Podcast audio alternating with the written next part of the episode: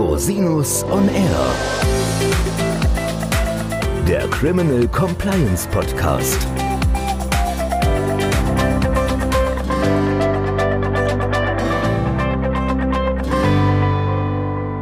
Herzlich willkommen zum Criminal Compliance Podcast. Schön, dass Sie wieder eingeschaltet haben. Unser heutiges Thema ist Compliance in einem internationalen Konzern am Beispiel der Greiner AG.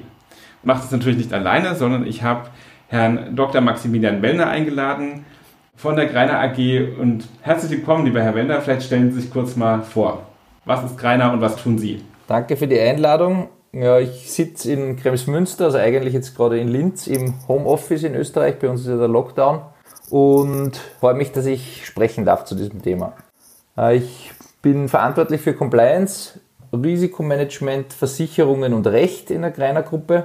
Wir haben das kombiniert. Eigentlich ist es mir gewachsen, kann man sagen. Ursprünglich wurde ich eingestellt als Compliance Officer und habe dann sukzessive die anderen Abteilungen mit übernommen, weil es bei uns irgendwie sich so abgezeichnet hat, dass das eine gute Synergie ergibt, so dass wir jetzt sozusagen für Recht verantwortlich sind und Compliance für Versicherungen, für die Revision und fürs Risikomanagement. Also diese Themen, alle, die irgendwie am Rande mit diesem Thema zu tun haben, sind bei uns gebündelt in der Abteilung. Gelernt habe ich, habe ich das Juristische. Ich, bin, ich habe Just studiert in, in Wien und den USA und habe begonnen bei einer Rechtsanwaltskanzlei, so wie wahrscheinlich viele aus diesem Bereich wobei das jetzt auch immer mehr divergiert, aber grundsätzlich aus der juristischen Schiene und habe dann die Seiten gewechselt, um bei einem Zigarettenhersteller anzuheuern, einem großen japanischen, einem, einem der Weltmarktführer. Und dort war dieses Thema Compliance schon zu einer Zeit, sage ich mal, sehr präsent, als es noch in den meisten anderen Unternehmen nicht der Fall war. Zigaretten waren ja grundsätzlich schon ein bisschen die, die schwierigen Klar. Felder, wo die, die schon negative Presse hatten, schon von Grund auf. Und daher war schon irgendwie der Gedanke, nur sonst keine Compliance-Themen und nicht mit negativen Themen in der Presse stehen. Und da waren schon relativ bald eigentlich das Compliance-Thema ein großes Thema. Darum bin ich schon zu einer Zeit hineingerutscht, wo das in Österreich jetzt noch nicht so ein großes Thema war. Und habe dann das Glück gehabt, eben beim Kreiner-Konzern dann in diese Stelle hineinkommen zu dürfen. Und dort bin ich jetzt seit sechs Jahren. Wir sind seit sechs Jahren beim Greiner-Konzern. Können Sie kurz sagen, was der Greiner-Konzern macht? Das ist ja ein sehr vielfältiges Themengebiet bei Ihnen. Genau. Ja, wir sind grundsätzlich ein Kunststoffverarbeiter, haben knapp 2 Milliarden Euro Umsatz mittlerweile, also wir wachsen recht schnell in unseren Sparten. Eine, die größte Sparte ist die Verpackungssparte mit Themen wie Joghurtbecher, Flaschen, Verpackungen aller Art. Das zweitgrößte Thema und wesentliche Thema ist, ist die Medizinsparte. Wie unser Hauptprodukt dort ist ein Blutentnahmeröhrchen, also wenn Sie zum Arzt gehen, sich Blut abnehmen lassen kommt das Entnahmeröhrchen mit sehr hoher Wahrscheinlichkeit von unserem Konzern. Dann ist die dritte Sparte Schaumstoff, also Matratzen, Polster, Polstermöbel, Sitze für Autos, Flugzeugsitze. Also was in dem Bereich Polstermöbel, Matratzen fällt, sind wir sehr stark. Und einen Maschinenbauer haben wir auch noch dabei. Das ist der einzige, sage ich mal, ein bisschen, der nicht jetzt Kunststoff verarbeitet, sondern der Maschinen herstellt, um Kunststoff verarbeiten zu können. Sie sind ja auch weltweit tätig, quasi auf allen Kontinenten und in allen Ländern sozusagen. Genau, wir sind in, in über 30 Ländern mit 140 Standorten. Die, sagen wir, die Hälfte sind Sales-Standorte und die Hälfte wirklich produzierend. Wie groß ist denn Ihr Team sozusagen, die, die sich um Compliance, Legal und so kümmern? Wir haben es ein bisschen aufgeteilt. Wir, sind, wir steuern das Compliance-Management-System zentral, mhm. aber die Umsetzung und Einhaltung ist dann lokal. Also zentral haben wir circa sechs Personen, die verantwortlich sind für das Managementsystem. Und jeweils in den Sparten oder Niederlassungen haben wir nochmal circa zehn, meistens sind es Juristen ehrlicherweise, die in der Umsetzung, aber auch gemeinsam mit uns im Board die zentrale Steuerung begleiten. Und wie kann ich mir das organisatorisch vorstellen? Also welche Qualifikationen sagen Sie? sagen hauptsächlich Juristen wie auch wird das dann irgendwie ländermäßig verteilt, sozusagen, welche Qualifikationen Sie brauchen? Haben Sie noch ergänzende Mitarbeiterinnen und Mitarbeiter aus anderen Bereichen? Wie können wir uns das vorstellen? Wie baut man so eine Organisation auf? Ja, es wäre immer schön, wenn wir wenn aus anderen Bereichen auch Compliance Officer dazustoßen würden. Das stößt aber immer an eine, eine praktische Grenze, weil wir im Prinzip eigentlich immer das Einfallstor über die Rechtsabteilung nutzen. Sozusagen, jetzt gibt es Bedarf, dass man einen Juristen anstellt, der dann Compliance mit übernimmt sozusagen. Mhm. Wenn wir jetzt von der anderen Seite kommen würden und sagen, wir wollen jetzt jemanden für Compliance einstellen, dann ist das immer schwieriger, weil ein Headcount für Compliance, das ist irgendwie nie nirgends sichtbar, das erkennt keiner den Mehrwert. Und daher machen wir es eigentlich immer über die Hinterseite, sozusagen, eigentlich brauchen wir einen Juristen, der ist vielleicht nicht voll ausgelastet, aber der könnte Compliance mitmachen und damit ist es eine perfekte Ergänzung. Und darum sind es eigentlich in, in, den größten Teilen eigentlich fast immer Juristen bei uns. Wie ist denn so die Aufgabenverteilung zwischen den Juristen, also dem juristischen Rechtsabteilungsteil und dem Compliance-Teil? Gibt es da, da gibt's da Überschneidungen? Wie, wie teilen Sie das auf oder machen Sie da gar keine Unterscheidung? Doch, das ändert sich eigentlich über die Jahre von selbst. Also zu Beginn war es sicherlich gerade, wenn es mehr Richtung Aufbau, Whistleblowing-System, wie wir das aufgebaut haben, Datenschutzsystem, wie wir es jetzt eingeführt haben, oder auch die Zertifizierung nach ISO, die wir jetzt gemacht haben dann sind es immer so Wellen, wo sehr viel für Compliance ist oder viel Tätigkeiten anfallen. Wenn es aber jetzt nur die klassische Verwaltung ist vom Bestehenden, dann ist sicher überwiegend eher Rechtsabteilung, würde ich sagen. Also da würde ich sagen, ist 70-30 wahrscheinlich oder 60-40. Und wenn wir eben so eine Welle haben, weil wieder was Neues kommt, dann ist eher in die andere Richtung 60-40. Welche Elemente von so einer Compliance-Organisation haben Sie denn bei sich umgesetzt? Ich habe gerade verstanden, Sie haben ein Whistleblowing-System. Ist das elektronisch oder gibt es da eine Ombudsperson oder wie, wie haben Sie das geregelt? Na, wir haben es elektronisch, weil wir einfach mit diesen vielen Sprachen und Ländern und Kulturen, in denen wir tätig sind, das mit einer Person irgendwie nicht abdecken könnten. Also wir haben es elektronisch abgebildet in allen Sprachen, wo die Mitarbeiter anonym einmelden können. Also das ist ein ganz kompliziertes, ausgeklügeltes System über zwei Server, die sich da gegenseitig spiegeln, sodass Anonymität wirklich garantiert ist. Und das kommt immer zu mir. Also das wird mhm, das kommt zentral zu mir und auch in jeder Sprache ich kümmere mich dann um die Übersetzung und, und schaue, was drinnen ist. Und wenn es theoretisch um mich gehen würde, dann kann man das auch anklicken und dann geht es zum Vorstand. Okay. Das sind die zwei, die sozusagen angesprochen werden. Und wenn es um Vorstand geht, geht es zu Ihnen? Genau, richtig. Okay. Und dann haben Sie eine direkte Berichtslinie zum Aufsichtsrat, nur rein hypothetisch? Oder genau. wie, wie würde man das machen? Eine, eine direkte Berichtslinie, wo ich zweimal im Jahr ich erstatte ich Bericht im Aufsichtsrat mhm. und habe auch so einen regelmäßigen Austausch mit Vorstand, Aufsichtsrat, Spartenleitern. Also das ist eigentlich ganz gut institutionalisiert. Und da hat uns natürlich auch die Rechtsabteilung geholfen, weil man natürlich dann immer mehrere Themen hat, weil man spricht Juristisches und bringt dann die Compliance auch gut hinein, weil man einfach da im Fahrwasser da gut mitschwimmen kann, sozusagen von anderen Themen. Also es wird quasi nicht als äh, eigener Posten behandelt, sondern es wird halt mitgemacht und dann kommt man bekommen wir gutes Gehör. Ja, es wird, also ich sage mal, bei den, beim Aufsichtsrat und beim Vorstand ist schon ein eigener Posten, auch bei den mhm. Spartenleitern. Aber es ist halt trotzdem immer einfacher, wenn man, wenn man sozusagen mehrere Themen, Strauß an Themen hat, mit denen man kommen kann und dadurch vielfältiger ist, wie, sage ich mal jetzt, nur, nur unter Anführungszeichen Compliance. Mhm. Sie haben ja vorhin gesagt, Sie haben das zentralisiert im Headquarter sozusagen. Haben Sie auch lokale Compliance-Beauftragte in den einzelnen Ländern, jedenfalls da, wo nicht nur Sales ist? Oder wie haben Sie das organisiert? Wir haben wirklich einen Local Compliance Officer in jeder Niederlassung. Also wir mhm. dirigieren sozusagen 100, über 100 Leute weltweit. Mhm. Und die sind aber in erster Linie, sage ich mal, ist das Administratives, also viel compliance-relevanten Mitarbeiter aussuchen, zu Schulungen anmelden, schauen, dass alle die Schulungen machen, dass jeder einen Code of Conduct bekommt, dass der unterschrieben ist und, und, und solche administrativen Themen. Inhaltliche Themen leiten diese Personen weiter an uns. Und was sind so die inhaltlichen Themen? Also es gibt Schulungen, habe ich gerade verstanden. Was schulen Sie? In welchen Turnus schulen Sie? In welcher Art und Weise zum Beispiel auch? Wir schulen eh die Klassiker, Kartellrecht, Korruption und auch Datenschutz, Datensicherheit, Geldwäsche, Prävention, solche Themen am Rande. Aber in erster Linie, also die Hauptthemen sind bei uns Datenschutz, Antikorruption und Kartellrecht. Und haben Sie da eine Risikoanalyse für gemacht, eine explizite, oder wie haben Sie das aufgesetzt, dass Sie quasi die Schulung passgenau gemacht haben zum Beispiel? Ja, ehrlicherweise muss man jetzt sagen, also wir kommen ja aus einer, also wir haben auch Historie, auch warum die Compliance mhm. bei uns so stark ist. Wir haben ein Kartellverfahren gehabt in der Vergangenheit und daher war es naturgegeben, Kartellrecht, Korruption, wir sind auch in Ländern wie die jetzt, sage ich mal, korruptionsgeneigt sind nach dem Index. Also daher war, sage ich mal, Kartellrecht und Korruption sowieso gesetzt, egal was jetzt bei der Risikoanalyse rausgekommen wäre. Aber wenn das jetzt nicht streng, streng genommen der richtige Weg ist. Aber wir haben die Risikoanalyse natürlich gemacht und setzen die jetzt auch auf neue Beine, so dass wir die auch wirklich ganz tief in der, bei uns verankern in der Organisation, mhm. weltweit nämlich. Wie machen Sie das zum Beispiel mit Tone from the Top? Also messen Sie das irgendwie oder gibt es da regelmäßige Briefings oder wie wird sowas zum Beispiel umgesetzt bei einer Organisation wie bei Ihnen?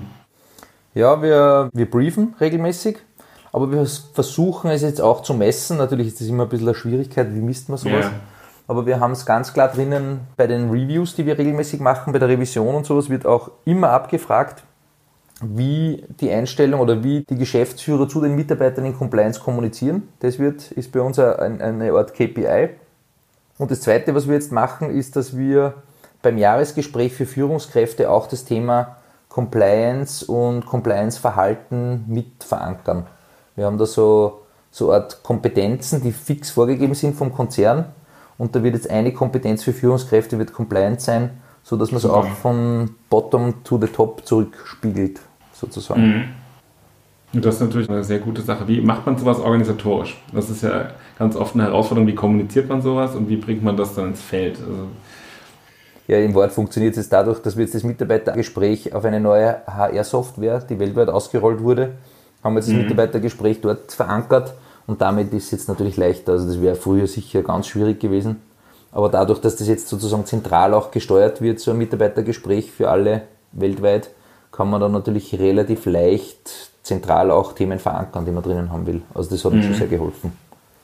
Sonst wären wir wahrscheinlich auch gar nie auf die Idee gekommen. Aber das hat sich irgendwie angeboten, wenn wir gesehen haben, hey, da sind vier Kompetenzen, die wichtig sind für Führungskräfte, warum eigentlich nicht Compliance ist. Genauso wichtig und das gehört da auch rein. Und das hat dann eigentlich auch gleich die Zustimmung des Vorstands und der HR gefunden und damit kommt das jetzt rein. Okay, das ist ja super. Apropos Software, Sie haben gerade gesagt, Sie haben eine neue HR-Software. Gibt es auch andere Software-Tools, die Sie einsetzen neben dem Whistleblowing-System im Bereich Compliance oder Legal? Hier haben wir eine Vertragsdatenbank, sage ich mal, das ist das Einzige. Wir sind jetzt gerade dabei, eine neue Software auszuwählen für Datenschutz. Da steigen wir um vom SharePoint Excel Verzeichnis auf was Elektronisches. Also mhm. Also das ist jetzt eigentlich der nächste große Schritt im Datenschutz.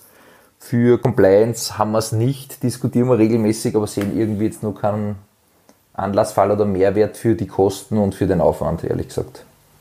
Ja klar, das ist ein riesen Implementierungsaufwand. Kommen wir nochmal zurück zum Thema Whistleblowing. Sie sind quasi ja die Anlaufstelle für Whistleblowing. Kommen denn Meldungen rein oder kann man dazu was sagen? Oder wenn ja, welche Qualität haben die? Ja, das war natürlich spannend zu Beginn. Also wir haben das ja schon seit vor drei Jahren gemacht. Mhm. Und da war noch immer das Thema, dass man nicht, oder dass das immer, gerade in Österreich ist dann immer die Gefahr, also dass das dann zerredet wird, weil es heißt, ja, das nutzen dann für Intrigen oder, oder es werden falsche Meldungen eingebracht und so weiter. Aber im Prinzip war das überhaupt nicht der Fall. Wir haben sehr positive Erfahrungen gemacht damit. Wir bekommen regelmäßig Meldungen herein, also relativ viel. Ich weiß nicht, ob es jetzt viel ist, aber wir sind auf jeden Fall, es heißt ja, dass ungefähr pro 1000 Mitarbeiter eine Meldung pro Jahr ist so dieser Schnitt, mhm. der immer kommuniziert wird. Da sind wir deutlich drüber. Also wir werden wahrscheinlich sind wir bei 1,5 circa bis 2, wovon alle valide sind. Also alle valide heißt jetzt, dass nicht zwingend das immer Compliance-Themen betrifft, also die jetzt in unserem Core Compliance-Risikomatrix drinnen sind, sondern es kann auch sein, dass das Themen sind, die jetzt, sage ich mal, nicht Compliance betreffen, sondern zum Beispiel die HR aber nichtsdestoweniger sind die genauso valide und wichtig, dass wir die bekommen. Also wir haben sehr positive Erfahrungen gemacht und sind auch sehr froh, dass wir es haben, weil es auch ein gewisses Zeichen war oder ist an die Mitarbeiter, gerade diejenigen, die weit weg sind vom Standort, vom Mutterhaus in, in Österreich, wie in Asien oder, oder Südamerika, dass man dort auch sozusagen disziplinierend wirkt, dass die Geschäftsführer oder die Verantwortlichen dort auch nicht wissen können, dass nicht Dinge zurückgespielt werden zu uns nach Österreich. Und das ist natürlich auf so einem Weg viel leichter, wie es früher der Fall war. Das ist, hört sich ja super an. Also ich habe hab ja auch verschiedene Ombudsmann-Mandate sozusagen und das ist sehr schwankend bei den verschiedenen Unternehmen, wie da die Anruf- oder die Kontaktaufnahmequalität ist. Wobei inhaltlich, gebe ich Ihnen recht, sind die Meldungen in aller Regel valide. Also es gibt kaum so Missbrauch. Ja, und wir haben vor allem zum Beispiel, und das ist eben auch interessant, wir haben aus einem weit entfernten Land durchaus auch die Rückmeldung bekommen über die Whistleblowing-Hotline, dass der Geschäftsführer da gesagt hat, sie dürfen die Whistleblowing-Hotline nicht verwenden. Und das wurde uns zurückgespielt und war natürlich, das war, ähm, waren wir zwei Wochen später mit der Revision vor Ort und haben das, und das war natürlich auch ein wichtiges Zeichen für die Mitarbeiter dort. Wir schreiben hin und es passiert etwas. Mhm. Und damit hat man halt schon gemerkt, es ist, es funktioniert. Und es hat auch eine Wirkung jetzt nicht nur auf die Mannschaft, sondern auch auf die Verantwortlichen. Ja, das ist natürlich super, also wenn das so ankommt. Und jetzt noch Compliance als Führungsaufgabe fest implementiert, ist natürlich, das ist ja sehr weitgehend, also viel weiter als viele andere sind in dem Bereich.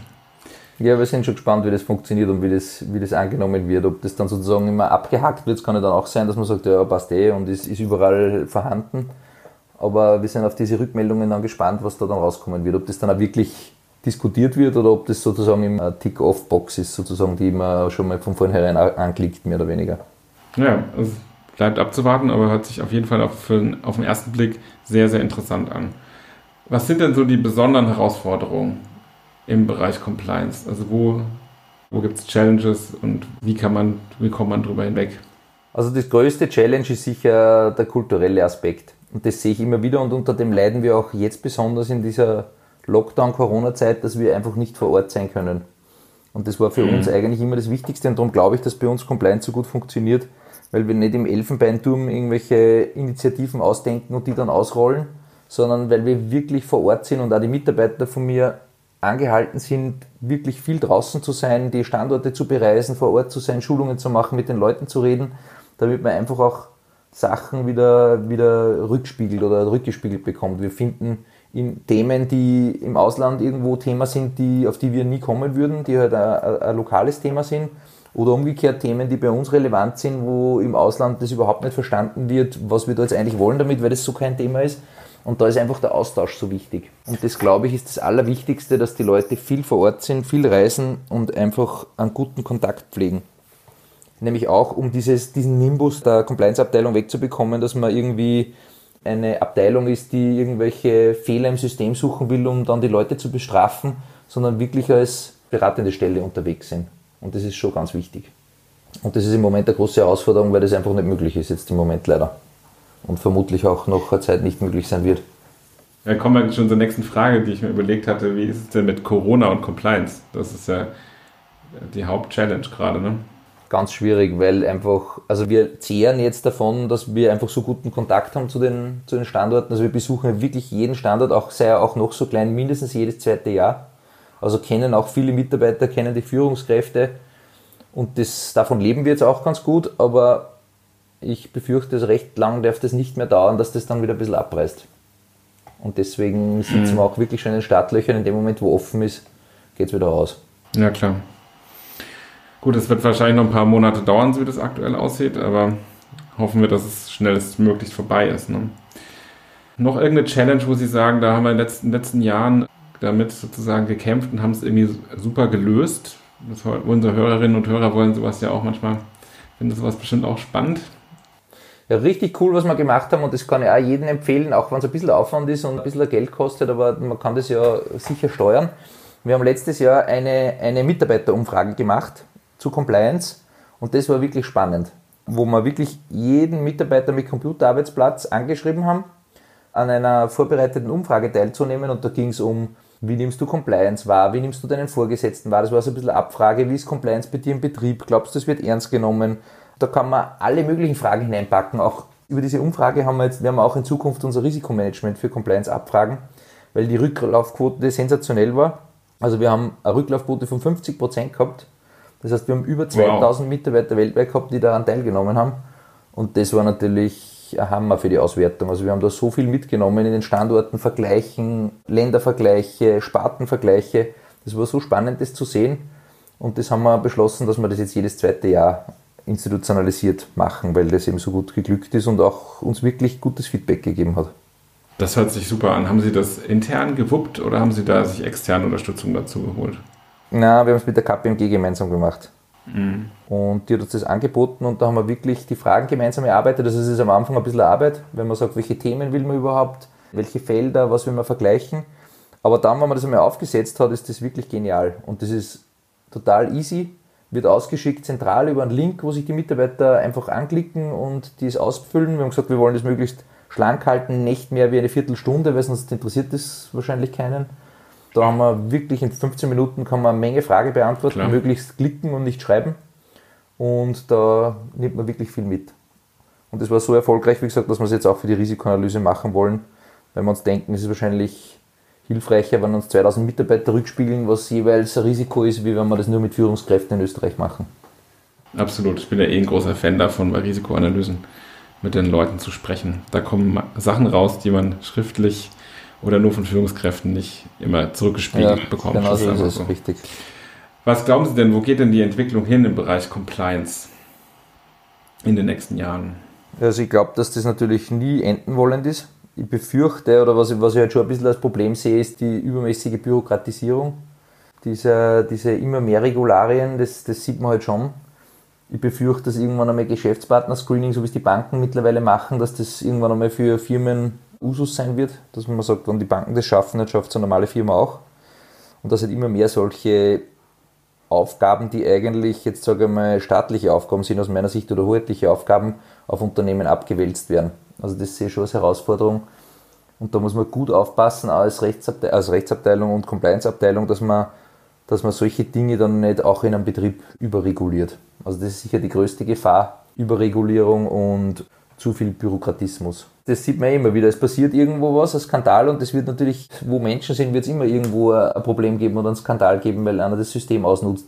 Und dann versucht man mit der Keule über alles drüber zu fahren, wo zwar dieses Problem dann ausgemerzt ist, aber hunderttausend andere Dinge auch mit ausgemerzt werden, die eigentlich gar nicht betroffen sind davon. Und das ist halt schon ein bisschen ein Problem unserer Zeit, dass man versucht, alles zu überregulieren, weil einfach viele nicht mehr selber denken.